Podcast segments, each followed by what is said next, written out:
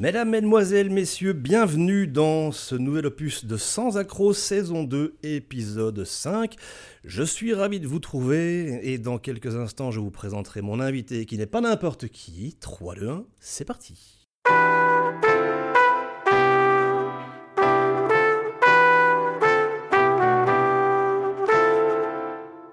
Bienvenue dans Sans Accro, l'émission sur les dépendances et les addictions, avec Alexandre sur BXFM.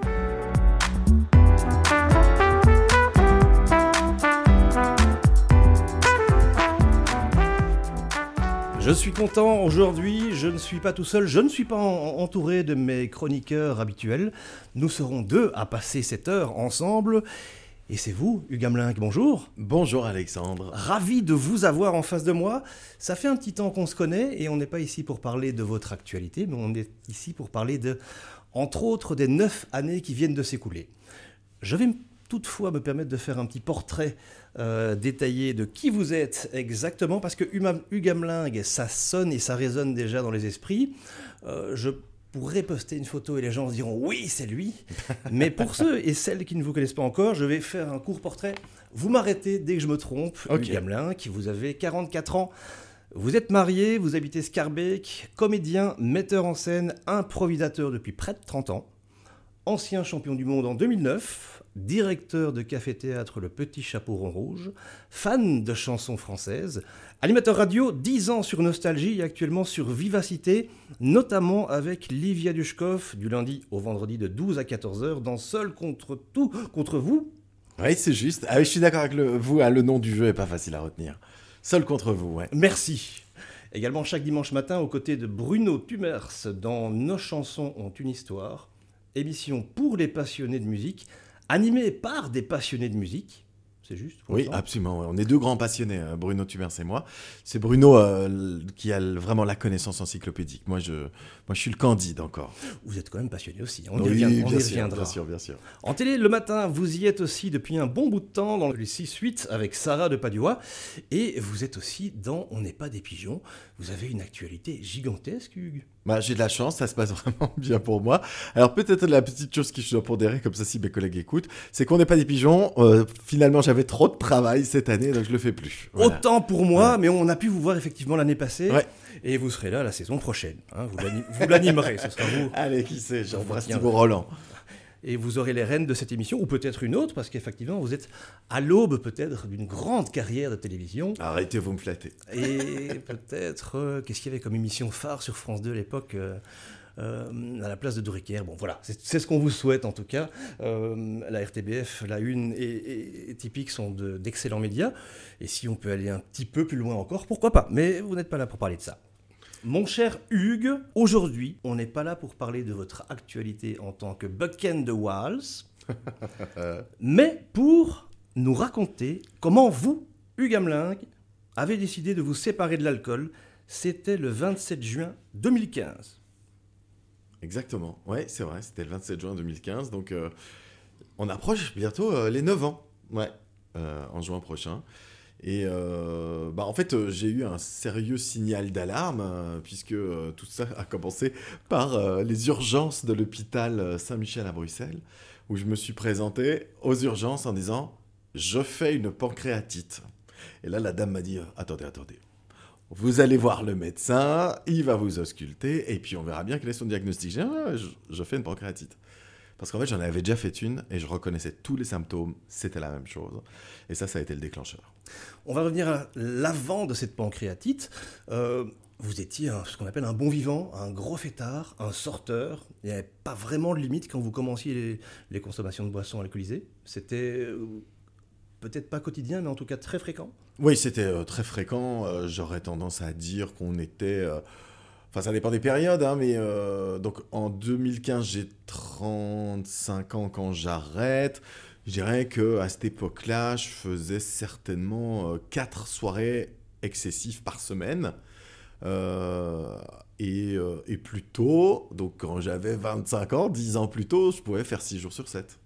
6 jours sur 7, 6 jours sur 7 quand vous dites euh, très festive, non seulement c'était vraiment très festif parce que vous faisiez partie d'un milieu de l'improvisation, vous donniez des coachings d'improvisation avec des jeunes plus ou moins de votre âge, euh, parfois même plus âgés, et à l'issue de ça, qu'est-ce qu'on fait? On va toujours prendre un verre qui se transforme souvent en 2-3 pour les plus sages et pour d'autres personnalités euh, comme la mienne et comme la vôtre, eh ben, ça se transforme parfois en 4, 5, 6, et quand c'est presque quotidien, ben, ça fait beaucoup au bout d'une semaine. Ouais, complètement. Et en fait, c'est à l'air anodin comme ça, parce qu'on donne un cours, puis on va boire un coup avec les élèves euh, du cours, euh, et, d'ailleurs, si on n'y va pas, en général, c'est mal vu parce que, euh, en parce que, faut, enfin, pour rapidement expliquer, dans le monde de l'improvisation, quand euh, on engage un coach pour accompagner une équipe, c'est sur un laps de temps relativement court, c'est 6, 7, 8 semaines maximum. Donc, on, passe 8 soirées avec un groupe, et donc c'est un peu mal perçu que si sur les 8 soirées, bah, vous venez jamais boire un coup, on fera, ah, lui, nous snob. Donc,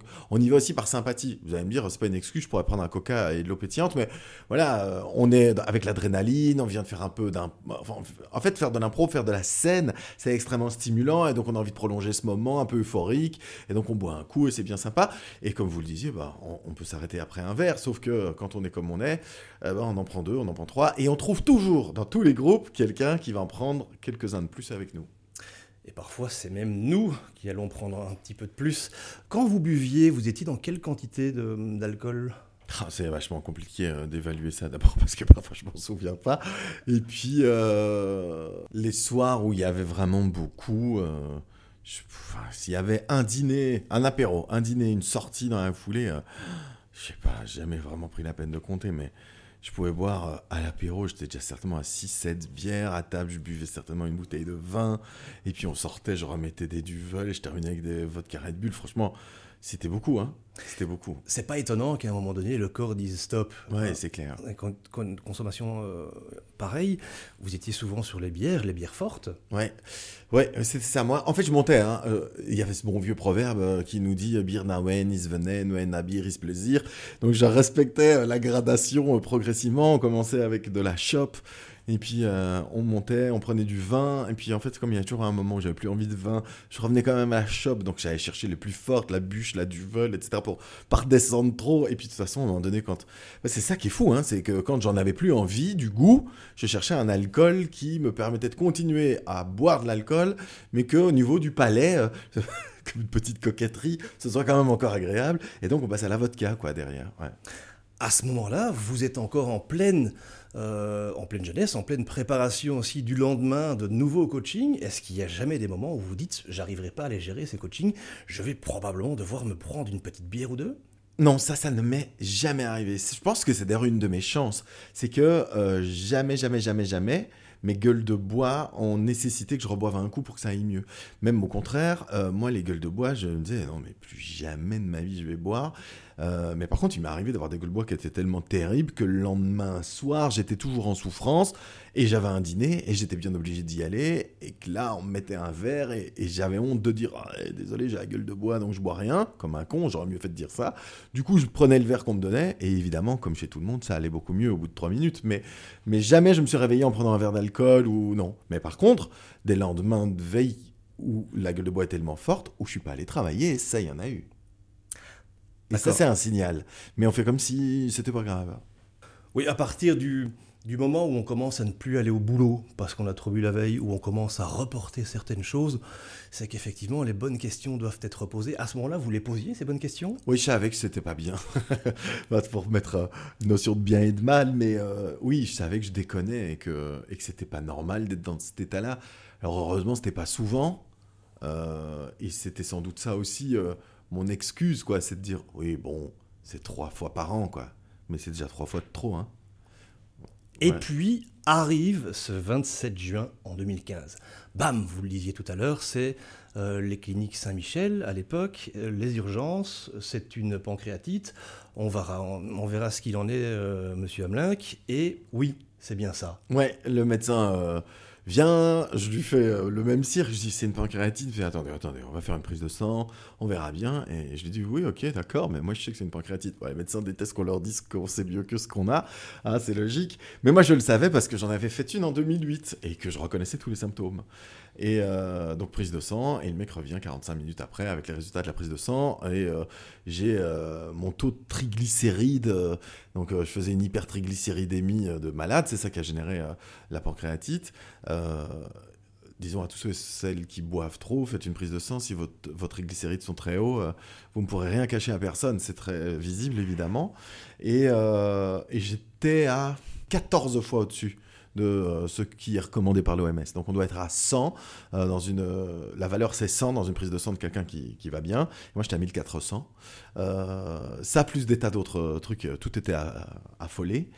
Et, et, là ils me disent écoutez on va on va pas vous garder à Saint-Michel, on va vous emmener à Saint-Luc parce qu'on doit vous faire une plasmaphérèse. Donc on va sortir tout mon sang d'un côté de mon bras gauche on va le nettoyer dans une machine et on va me le remettre tout propre dans le bras droit. En fait, le but du jeu, c'est d'arrêter l'inflammation le plus vite possible, puisque donc il y a une inflammation du, pancréas. Je suis pas médecin, mais ce que j'ai retenu et ce que j'ai compris, c'est qu'une pancréatite, en fait, on, parle d'une poussée, d'une montée de pancréatite. Donc ça veut dire que au moment où on a mal et au moment où on se présente euh, à l'hôpital, en fait, la pancréatite a déjà commencé depuis plusieurs jours, voire plusieurs semaines, mais sauf que là, on est au maximum et que si on fait rien à ce moment-là, ça peut devenir extrêmement dangereux. Donc le but du jeu, c'est éteindre l'incendie et la meilleure façon d'éteindre l'incendie, c'est de diminuer mon taux triglycérides de façon extrêmement rapide. Et donc, ils vont faire passer ça dans une machine. Pourquoi je raconte ça? Parce qu'il y a une anecdote amusante là-dedans. Je suis euh, dans la chambre en train d'attendre que cette plasmaphérèse se termine. C'est extrêmement long. Je suis euh, sous sédatif, je suis un peu dans, le gaz, mais je vois passer une infirmière qui voit la poche derrière moi qui est en train de se remplir de graisse en quelque sorte, puisque les triglycérides. Ça faisait moitié-moitié. C'est hein. ça. Et euh, ah non, non, il y avait même plus de sang, il y avait que la graisse là-dedans. Le sang, il était dans un autre circuit, puisque l'idée c'était vraiment de le séparer. Et elle appelle une collègue, je vous fais le sketch, mais ça fait Micheline, viens voir. Micheline arrive avec Monique, et elle voit, vont Ah ouais, ah ouais, ah ouais, quand même. elles partent toutes les deux, puis il y a une troisième qui arrive, qui passe devant moi, qui regarde, qui fait marche arrière, qui re-regarde. Et puis en fait, comme ça, tu as des infirmières qui ont défilé euh, pendant une heure et demie et qui faisaient oh, j'ai jamais vu ça, etc. Et, euh, et le médecin qui, qui m'a pris en charge, euh, parce que je suis finalement terminé aux soins intensifs, j'y ai passé trois nuits. m'a posé sur la table de nuit à côté de, de l'endroit où j'étais une petite fiole avec un échantillon de mon sang qui s'était séparé. Il y avait la moitié de mon sang en dessous et puis au-dessus, il y avait toutes les graisses. Et il me dit voilà, je le mets là sur la table de nuit pour vous faire réfléchir. Et euh, bon, j'ai très vite compris euh, ce qui m'attendait, c'est que soit j'arrêtais de boire, soit j'allais faire une troisième pancréatite et elle serait plus grave que les deux précédentes, parce qu'elles sont toujours plus graves que la précédente. Et, et, plus grave et plus douloureuse encore, et déjà la première est excessivement douloureuse. Et cette ultime pancréatite qui fut votre déclic, vous avez arrêté depuis ce jour-là. Ouais, exactement. Euh, bah, les premiers jours, euh, c'est pas un choix, on est hospitalisé. Je suis resté 15 jours à l'hôpital euh, avec perfusion, tout le bazar les premiers jours. Je disais soins intensifs, puis gastrologie. et pendant 15 jours, et bah, donc forcément je bois pas, et de toute façon on m'a tellement conscientisé sur le fait qu'il fallait plus. En fait, moi j'ai le temps à l'hôpital, c'est pas pour rien qu'on nous appelle des patients, c'est qu'on n'a rien à faire et qu'il faut attendre. Donc j'attends. Et surtout qu'en plus, moi, au bout du deuxième ou troisième jour euh, en gastro, donc une fois j'avais quitté euh, le, les soins intensifs euh, en gastrologie, je n'avais plus mal nulle part. Et en fait, c'était juste mes paramètres qui allaient déterminer si oui ou non j'avais le droit de sortir. Donc quand il prenait, euh, quand il faisait des prises de sang et qu'il voyait que les, valeurs étaient redevenues normales, et donc on ne savait pas quand j'allais sortir. Donc deux semaines à attendre, mais où je me sens extrêmement bien, moi en fait. Euh, je ne souffre nulle part, euh, et donc j'attends, j'attends, j'attends, j'attends. donc je cogite, je cogite, je cogite, et j'ai des copains qui viennent me rendre visite. Donc quoi, tu vas plus pouvoir boire? Ben non, plus pouvoir boire, hein, pas facile. Hein. Ah et donc vraiment sentiment d'échec, quoi. La vie sans boire, c'est pas facile. Et tout le monde te dit ça, puisque euh, tous les copains, euh, tu vas boire des coups avec eux, tu fais des barbecues avec eux. je dis barbecue, on devrait penser merguez, mais on pense tous rosé, pastis, ricard, bière, tu vois. Donc euh, voilà, c'est partir en vacances. Oui, parce qu'en plus, je fais cette pancréatite en, fin juin, début juillet quand euh, je sortirai de l'hôpital, je pars quasiment 2-3 jours après, en vacances dans le sud de la France, dans une maison que je connais bien, avec une bande de copains que je connais bien, où on a nos habitudes. Donc il y a tout un, tout un cérémonial de trucs qu'on sait qu'on va faire, prendre l'apéro au bord de la piscine, etc. Où tu fais le deuil, tu dis on part dans une semaine en vacances, je vais boire de l'eau au bord de la piscine, qu'est-ce que c'est que cette horreur? Et donc euh, c'est assez particulier, et donc on fait tout, tout le deuil de ce truc. Et puis des amis qui te disent Ouais, mais tu peux fumer des pétards. Tu vois, il faut compenser l'absence d'alcool par autre chose. Changer de comptoir. Et euh, exactement. Et puis, euh, j'ai vraiment des inquiétudes un peu vertigineuses de serais-je capable de le faire? Comme j'avais déjà fait une pancréatite moins grave, mais en 2008, que j'avais arrêté de boire à l'époque 6-7 mois et puis que j'avais mal compris, en plus je vous jure c'est vrai, mal compris ce qu'un de mes médecins m'avait dit en disant oui tu pourras boire encore un peu, encore un peu est très vite redevenu un peu trop, mais euh, je me suis dit j'avais déjà pas vraiment réussi la première fois à tenir euh, l'espèce de contrat moral que je m'étais passé, est-ce que je vais y arriver cette fois-ci? Et puis je sais pas vous dire où j'ai été trouver cette force, mais euh, j'ai tenu bon et, et, surtout, en fait le déclencheur je pense c'est le moment où je me dis je boirai plus du tout. Alors que les médecins me disent, vous pourrez boire au mariage, aux, anniversaires, aux pendaisons de crémaillère, et où je me dis, non mais même à ces occasions-là, je ne boirai pas. Je pense que le déclic, il se passe à ce moment-là. C'est vous qui faites tout de suite le choix. Oui, je pense. On vous laisse la possibilité, et vous vous dites, non, j'ai pas envie de prendre ce risque, parce que je sais que souvent, ce petit verre qu'on m'octroie, que les médecins euh, veulent bien m'accorder une fois de temps en temps, se transforme en 2, 3, 4, 5. Et peut-être que consciemment ou inconsciemment, vous savez que si vous replongez dans un petit verre de temps en temps, ils vont se transformer en, en 5 ou 10.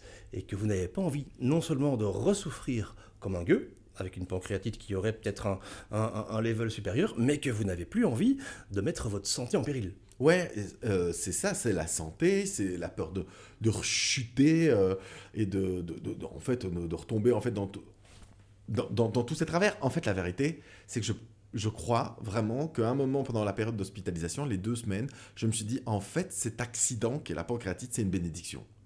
C'est le cadeau que j'attendais, en fait. C'est là maintenant, il n'y a plus de secret, tout le monde le sait, je peux pas m'en cacher. Et la prochaine fois que quelqu'un euh, me dira qu'est-ce que tu veux boire, je pourrais dire bah, de l'eau en fait, sans avoir à faire. Non, je te dis, je vais prendre de l'eau. Parce qu'on connaît tous ce truc. Bah, allez, prends une petite bière, ouais, t'as pas une tapette, euh, ces espèces de conneries qui faisaient que je craquais parfois à prendre le verre de bière dont j'avais pas forcément envie.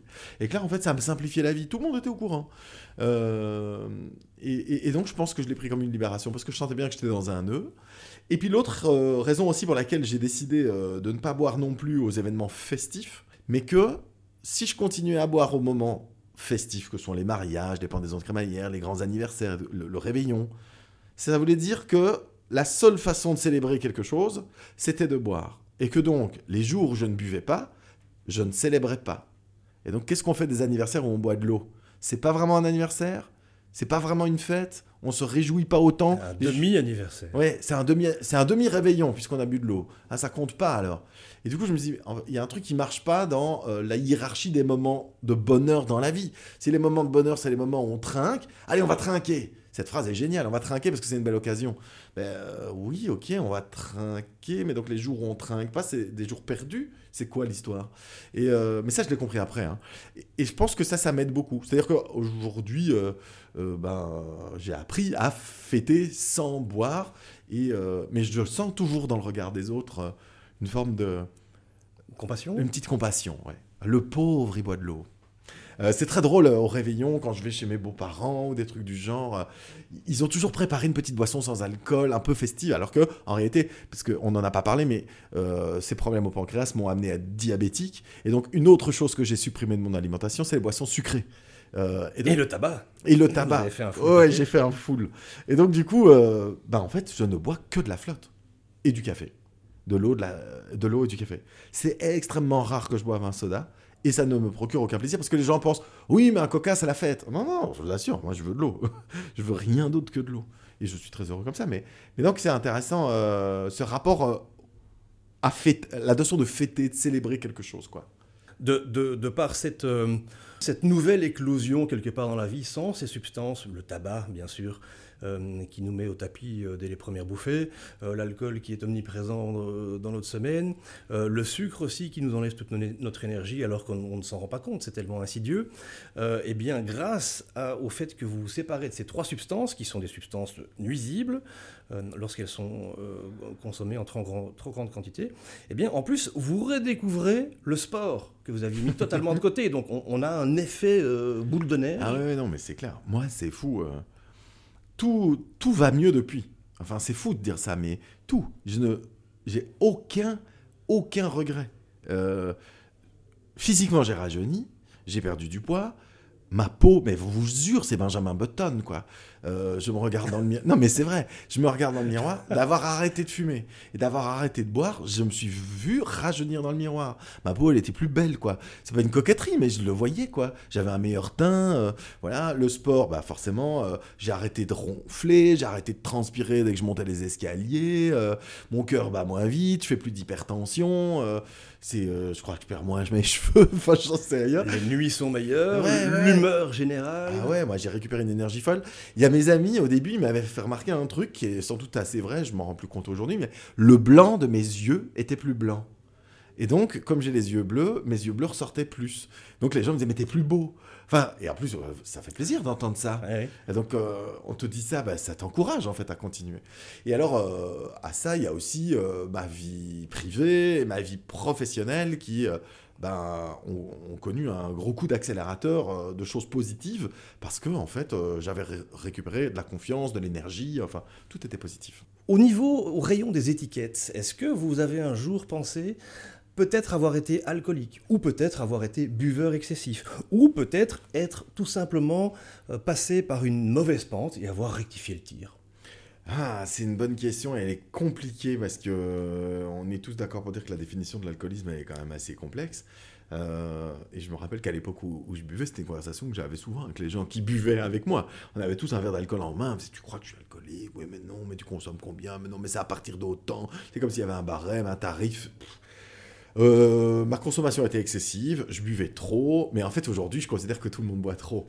Euh, pourtant je suis pas militant, euh, j'essaye pas de dire aux gens arrêtez de boire, c'est mal, machin. En fait je veux dire buvez si vous, vous, gérez en fait, tant que ça déborde pas dans vos vies, dans votre santé, dans, dans vos rapports aux autres et tout. Mais aujourd'hui on parle de troubles de l'usage de l'alcool ce qui englobe les personnes qui boivent de temps en temps un ou deux verres et à qui ça déplaît, jusqu'aux personnes qui vont jusqu'à cinq bouteilles de vodka par jour, parce qu'au-delà, on a du mal à aller.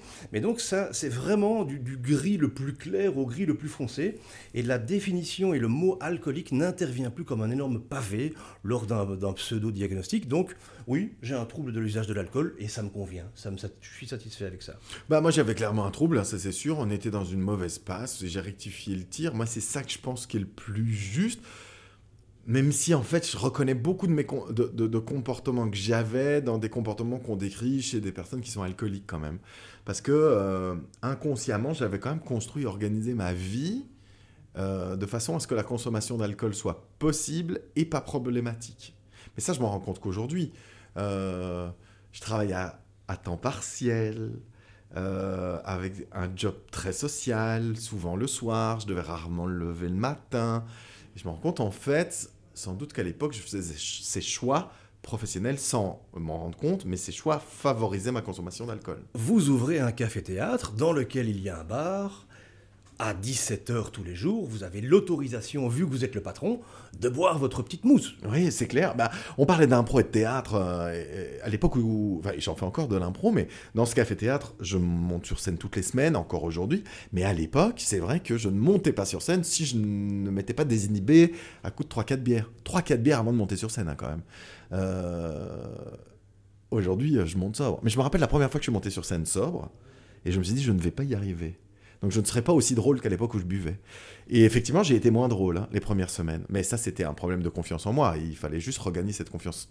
Mais euh, aujourd'hui, par contre, 9 ans plus tard, 9 ans après avoir arrêté l'alcool, je pense que je suis bien meilleur sur scène qu'à l'époque où j'avais 5 bières dans le sang, quoi. Ça, c'est sûr.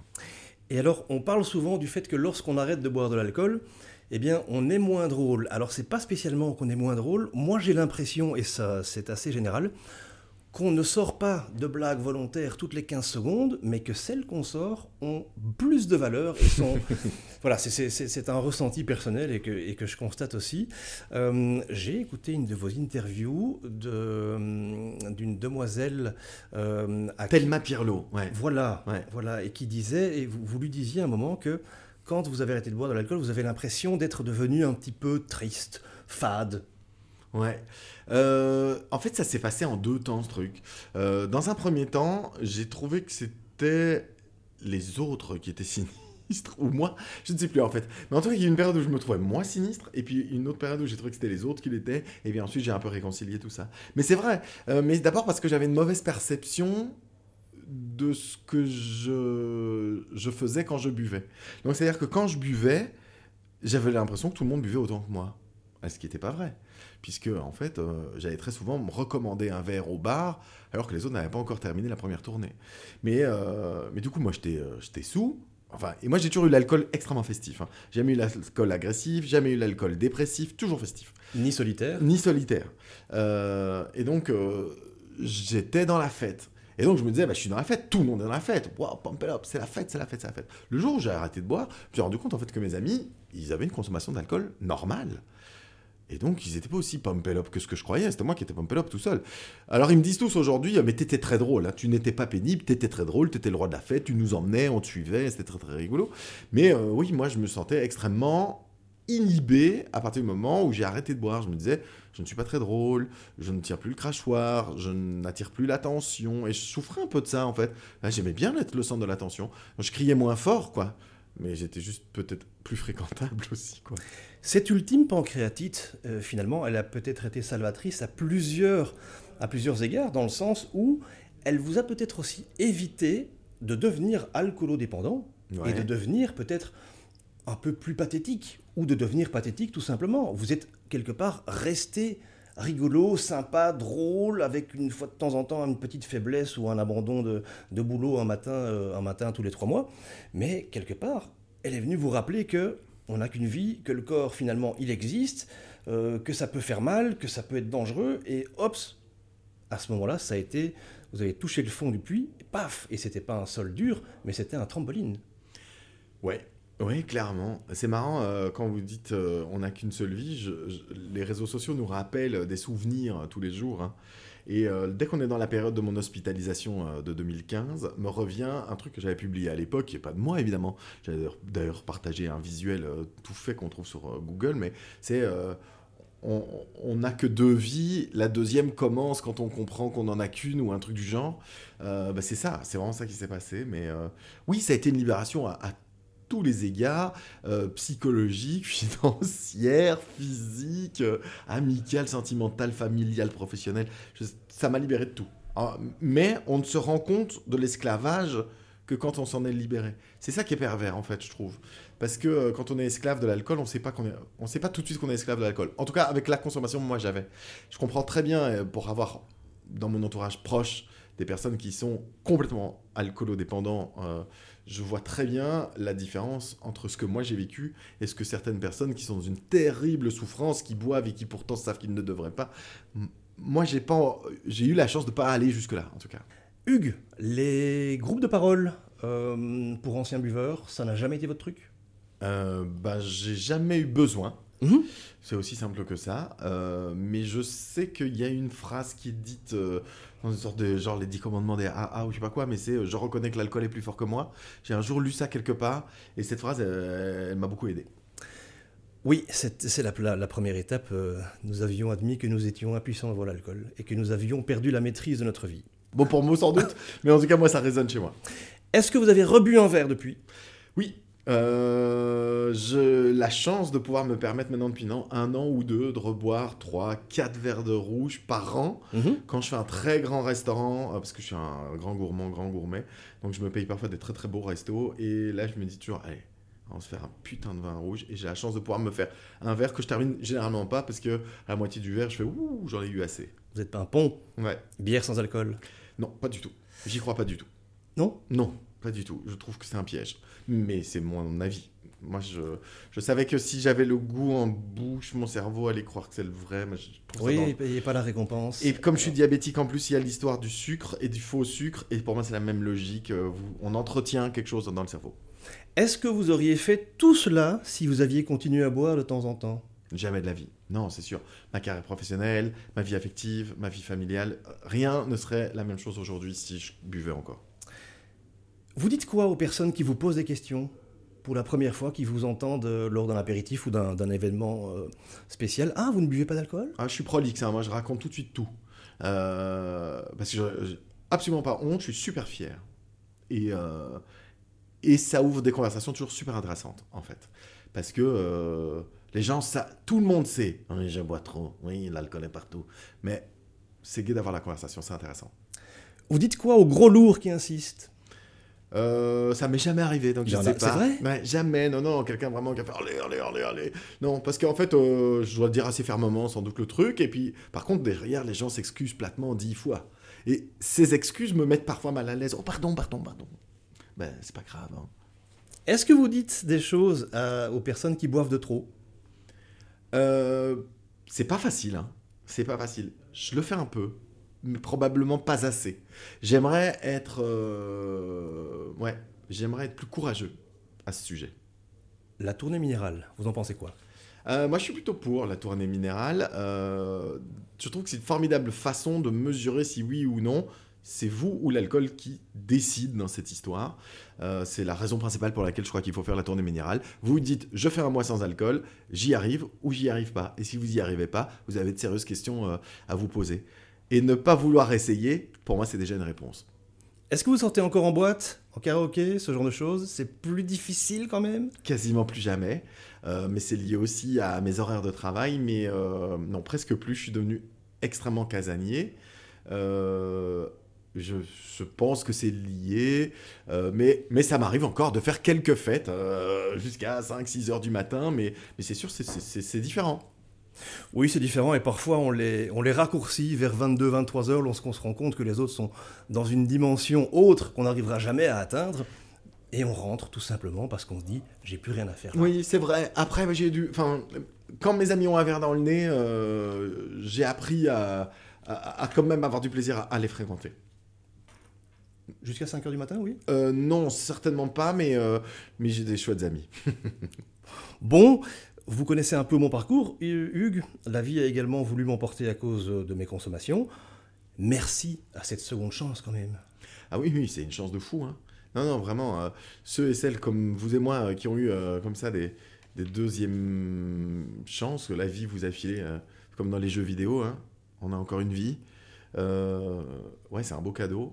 Et du coup, il faut lui donner du sens, il faut en faire quelque chose. C'est une des raisons pour lesquelles euh, je suis content d'être là, moi. C'est que par l'histoire qu'on raconte tous les deux, euh, on, vient en aide à, à ceux et celles qui ont peut-être pas encore pris conscience qu'ils pouvaient en avoir une deuxième. Oui, et puis on a toujours sur notre histoire et sur notre parcours de rétablissement la possibilité de dévier et de replonger dans, dans nos travers et dans une nouvelle consommation excessive, et on ne le fait pas. Donc, en tout cas, bravo pour votre parcours, bravo pour vos mots, bravo pour votre exemple. Votre actualité, Hugues Hamelin, actuellement, c'est dans votre café-théâtre, le mélomane mythomane qui reprend les 15, 16, 17 et 23 mars au Petit Chapeau Rond Rouge. Ouais. C'est votre spectacle, c'est votre bébé. 15, 16, 17 mars. Petit chapeau en rouge, vous avez raison. Et 23 mars, c'est ça que je voulais préciser, ce sera à Namur, au festival Namur Is a Joke. Euh, c'est mon bébé, c'est mon spectacle Méloman Mythoman. C'est un spectacle sur lequel j'interprète une dizaine de personnages différents, qui ont tous connu des grandes stars de la chanson française euh, des années 70 à aujourd'hui. Et euh, bah, je vous raconte des choses vraies, des vraies anecdotes sur les coulisses de ces grandes chansons, mais j'y injecte plein de choses fantaisistes, d'où le côté mythomane euh, du spectacle. Et si vous avez déjà vu ce spectacle lors de sa création il y a quelques années, ce n'est jamais le même. Il évolue, il se bonifie comme un bon vin. Exactement, merci pour la métaphore. C'est pas du tout euh, anticipé, mais voilà, merci pour vos mots, Hugues. Un grand plaisir. Et peut-être parce que je voudrais ajouter peut-être une chose si on a le temps. C'est que euh, peut-être dans, le prof- dans, dans le portrait qu'on a dressé de moi aujourd'hui, on a l'impression que, euh, que, j'ai beaucoup de chance ou que je m'en suis bien sorti et tout ça. Je voudrais dire quand même que ça a ouvert mon. euh, ça, a éveillé mon attention sur la notion d'addiction. Alors on focalise sur le tabac, sur l'alcool, sur les drogues très souvent, mais il y a plein de sortes, d'autres sortes d'addictions. Il y a le jeu, il y a le smartphone, je sais pas, pour certains ça peut être le sexe, etc. Et je me rends compte que j'ai un profil addict. Donc je peux très vite être addict d'autres choses. Alors après, il y a des addictions qui sont socialement plus acceptées, plus acceptables, plus faciles à gérer. Mais je me rends bien compte que ce n'est sans doute pas un hasard si j'ai beaucoup consommé d'alcool à un moment ou beaucoup fumé de tabac à un moment. Parce que je vois bien que sur d'autres choses, euh, par exemple mon smartphone, etc., il y a un solide travail à faire encore. Et en parlant de travail, actuellement, vous avez peut-être une addiction au travail, et celle-là, elle est pas si mal. Oui, c'est vrai. Mais mon travail étant ma passion, peut-on vraiment être addict à ses passions? Je ne crois pas. C'était le mot de la fin. Merci beaucoup, Hugues. À très bientôt. L'alcool, la cigarette, la drogue, les médicaments, le café, le jeu et le sexe sont des addictions et dépendances parmi tant d'autres. Vous en êtes sorti? Venez nous raconter votre parcours. Votre histoire, c'est dans Sans accroc sur BXFM.